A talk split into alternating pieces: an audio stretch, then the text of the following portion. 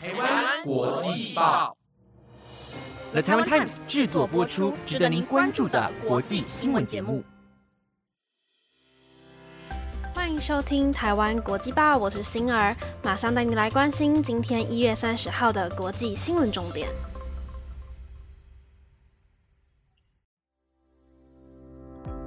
各位听众朋友，大家晚安。这礼拜大家过得怎么样啊？明天就是除夕了，现在这边祝大家新年快乐。希望国际报的所有听众在新的一年都能健康快乐，虎气冲天。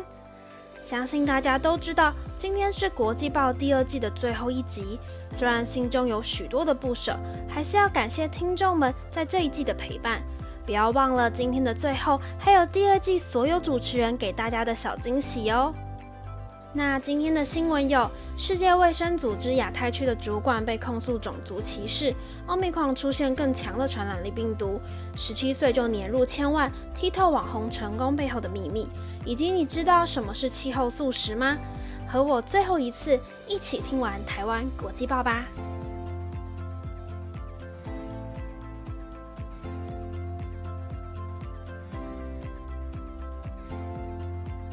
在今年一月，许多位世界卫生组织的员工写信给 WHO 最高层领导人，控诉西太平洋地区的主管葛西健有种族歧视、滥用权力及独裁等严重的行为。根据法新社的报道，这个月世卫组织的高层收到来自员工的信件，信中写道，亚太地区的主管葛西健会在菲律宾马尼拉的世卫组织的办公室中公然嘲讽且霸凌其他国家的文化，并且会因为员工的国籍对他们说出带有歧视、贬低性的言论。这些员工因为担心指控后会有报复的行为出现，因此以匿名的方式控诉。信中也提到了，在过去的一年里，已经有五十多位的员工因为无法忍受葛西健独裁的领导作风而辞职。这样的现象除了导致许多职位长期空缺之外，也影响到了成员国之间的沟通与合作。根据美联社的报道，葛西健向美联社回应，他否认自己有出现种族歧视的言论以及不道德的行为。他表示，在收到匿名的投诉后，他马上就和下属进行了沟通。葛西健也说，他承认因为现在的世界处在一个需要对抗新冠疫情的时候，所以对自己的下属会比较严厉一些，但并没有特别歧视某些国家的员工。虽然严厉，但他并不认为这会造成员工感受到不尊重。而收到这样的消息后，在瑞士日内瓦的世界卫生组织的总部也向法新社表示，世卫组织已经获得了员工的控诉，一定会采取适当的措施来追究这次的事情。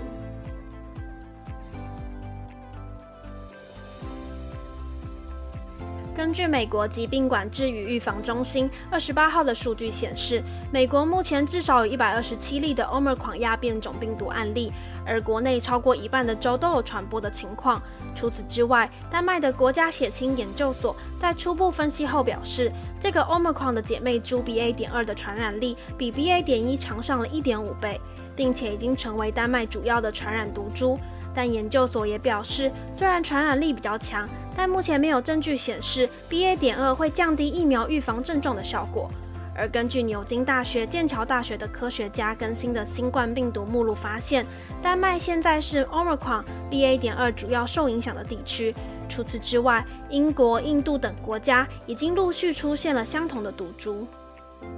而德国柏林夏里特医学院的权威病毒学家德罗斯滕在德意志广播电台采访的时候表示，他担心，若是 Omicron 两种变体的任何一种与 Delta 变体结合的话，可能会产生更危险的病毒，因为 Omicron 携带的棘突蛋白可以逃开身体里免疫系统的防御。加上 Delta 病毒的其余基因体，就可能会让两种变体最强的特性结合在一起。而目前各国最重要的就是加强疫苗的接种和戴好口罩，给自己和家人一个安全的保障。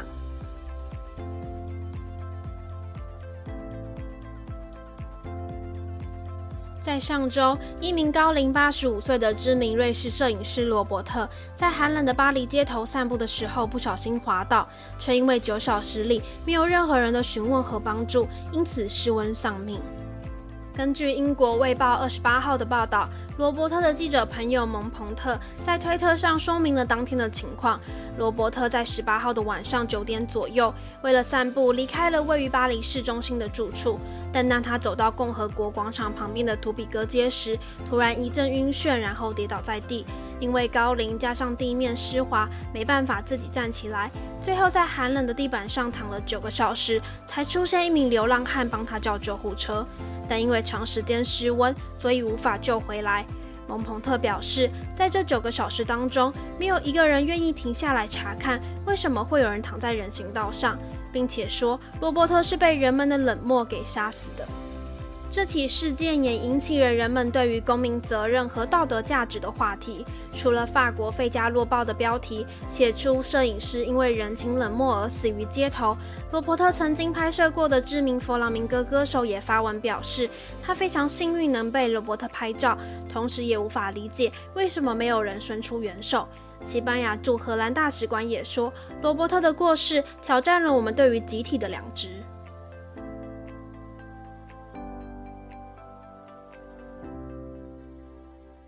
社群媒体的时代正在扩张全球，时下最热门的莫过于短影音平台的 TikTok 了。而这是这样热门的商机，创造出更多的年轻千万富翁。以去年收入最高的前七位 TikTok 网红合计的总收入就高达五千五百五十万美元，比起前年更是增加了百分之两百。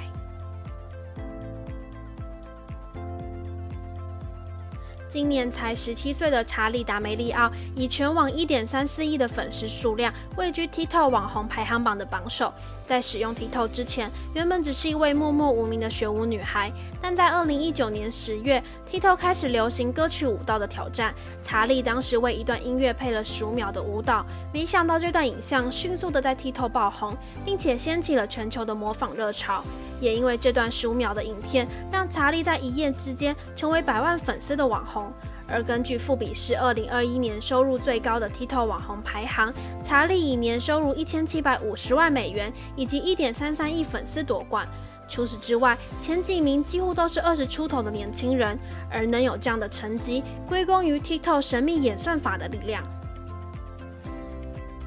但当网红其实只是一个起点。以查理姐妹为例，除了 TikTok 的带货，还涉猎了广告、影视节目、品牌代言、自创品牌、投资等多项领域，并且是整个家族都一起投入到这个市场里。在 TikTok 出现之前，网红多半出现在 IG、脸书以及 YouTube，而因为这两年疫情的席卷，让网红市场渐渐转移。当然，也有许多人对 TikTok 在年轻群体中掀起的狂热表示无法理解。但在瞬息外面的网络世界，未来会如何改变，真的很难下定论。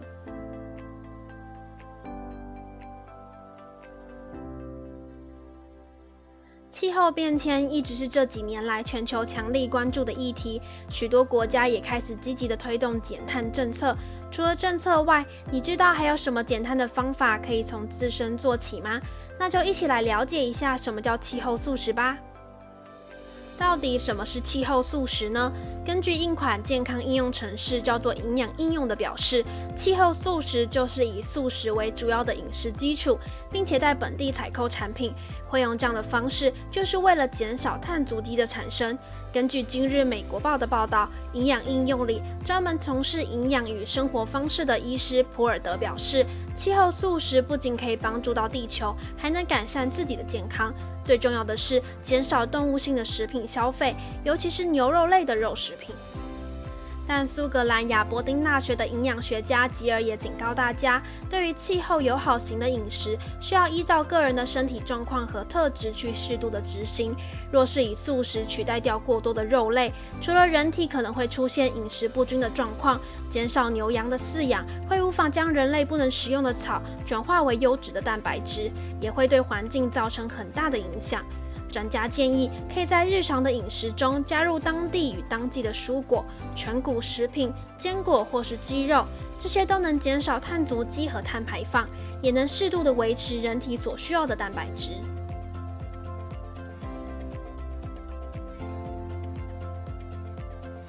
以上就是第二季最后一集的所有新闻节目内容，都由 Town Times 制作播出。欢迎大家去追踪我们国际报的 IG，有想听的新闻题材，也都可以在 Apple Podcast 底下给我们留言哦。没想到就这样结束了我最后一集的播报。回想到去年八月，我的声音第一次出现在国际报的时候，非常的兴奋而且不可思议。感谢国际报的听众给我机会，在每个礼拜天的晚上陪伴你们。也希望我的播报有带你们了解了一点国际上的大小事。除了要继续支持台湾国际报之外，不要忘了后面还有其他主持人给你们的小惊喜哦。我是爱喝奶茶的星儿，期待我们再次相会，拜拜。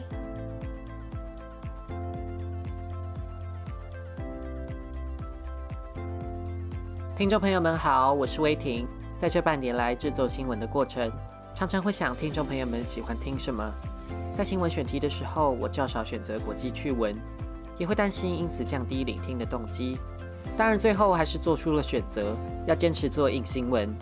所以需要花费更多的时间编译跟阅读新闻文章。也是因为有听众朋友们的喜爱，才能支持我与国际报的其他成员制作更好的国际新闻内容。再次感谢听众朋友们的支持，先祝大家新年快乐！各位听众朋友们，大家好，我是固定会在礼拜三和大家空中相会的佳琪。那我们这一届主持人从上线到现在也大概经过半年多的时间了。那其实，在一开始制作的时候，真的嗯有点辛苦，不管是在找新闻、写新闻，或者是录新闻的各个步骤，都不是那么的上手。不过，就到了近期，在制作的时候，其实嗯手脚都越来越快速，也很能适应每一件需要做的事情。不过就在已经可以跟得上步调的时候，也到了现在要毕业的时候。这这其实我就觉得有点像是可能呃跟不太熟的朋友出去玩，然后前面一两天可能就是大家都还就是怕生啊慢熟慢熟的，但是到了要回家的前一天，然后彼此间就要好了起来，但是就要回家了，就有点像是我现在的心情。而且在每个礼拜固定播报的日子，除了制作新闻内容以外，那在开头聊天的部分，我也非常的喜欢。我自己是会就是分享一些比较呃日常啊生活的事情，其实就很像我在跟就是生活中真正的朋友聊聊最近在干嘛的感觉。那在分享的过程中，感觉嗯跟听众朋友们间的距离也拉近了。那非常感谢各位听众朋友们一直以来的支持，谢谢你们。那虽然我们要毕业了，不过不要担心。之后也会有优秀的伙伴继续在台湾国际报陪伴大家。好的，那真的，那这真的是我最后一次跟大家说再见了。我是佳琪，我们有缘再相见，拜拜。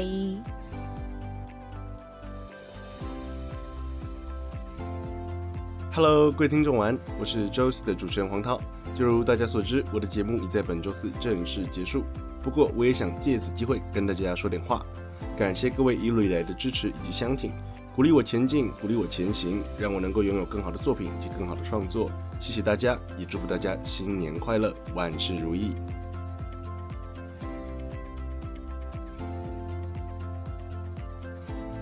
Hello，大家，我是挺安。首先，想要很俗气的祝听众朋友们新年快乐，虎年行大运。我们这季的主持很快就这样子结束了，不知道大家有没有觉得很舍不得呢？我自己呢是想到以后礼拜五都不用录音，就觉得。心里有点空了一块。从去年疫情还没有结束的时候就开始担任我们台湾国际报的主持人，然后中间遇到十二月三十一号跨年当天，我也是透过节目的方式跟大家在线上见面。然后这段时间，整个世界跟台湾都一直起起落落的，发生了太多太多的大事还有小事。希望大家都有从我播报的新闻当中获取一些新资讯。如果没有的话也没有关系，只要我的声音曾经陪伴过大家，我就很开心了。那最后的最后呢，还是要祝大家健康平安，过个快乐的新年。感谢大家这段时间的收听，我是平安，我们有缘会再见哦。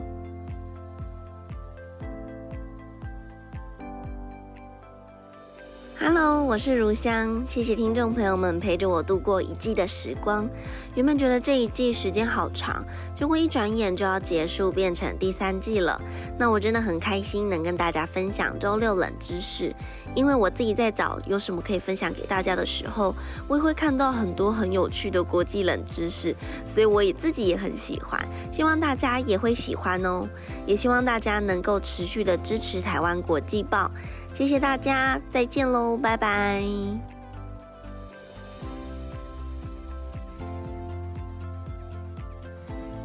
各位听众朋友们，大家晚安，我是若晴。那在这里呢，我也将要代表第二届的团队和大家说声再见了。真的非常感谢大家从我们最开始上线戳戳呆呆的模样，一路陪着我们成长，一路陪着我们到现在越来越上手。那其实我现在自己的感觉，就有点像是前面佳琪和平安讲的，有一种刚要跟各位听众朋友们成为妈吉妈的时候，却要从台湾国际包毕业了。然后一想到之后的周二再也不能跟大家一起分享我生活中的所有荒唐事迹，就觉得哎，有点空虚，有点不舍。在这将近半年多的日子里面啊，播报新闻已经成为了我的日常，以及生活中很重要的一个部分。那这些日子里面，除了和大家分享国际上的大小事以外，其实我自己也透过了这些找寻新闻还有播报的过程中，提升了非常多的国际观。像是我在周二的节目最后也有说到，透过这半年的报道，才让我切身体会到，哎，原来气候变迁已经不再是一个遥远的议题，而是和我们息息相关以及迫切需要解决的问题。所以这半年的经验对我来说真的非常非常的珍贵，也是非常美。美好的回忆之一，那当然啦，也大胆的希望可以成为各位听众朋友们心中不错的回忆。那未来呢，我们也会从主持人的身份转变成忠实听众的身份，和各位一起继续支持台湾国际报哦。那顺便再偷偷埋个伏笔，就是啊，说不定之后在台湾国际报的其他节目里面，也可以继续听到某些人的声音哦。所以如果大家十分好奇，也十分期待的话，就请今后一定要继续听下去哦。那最后也代表第二届的台湾国际报成员和大家说一声，感谢大家一路以来的支持，我们有缘再相见，拜拜。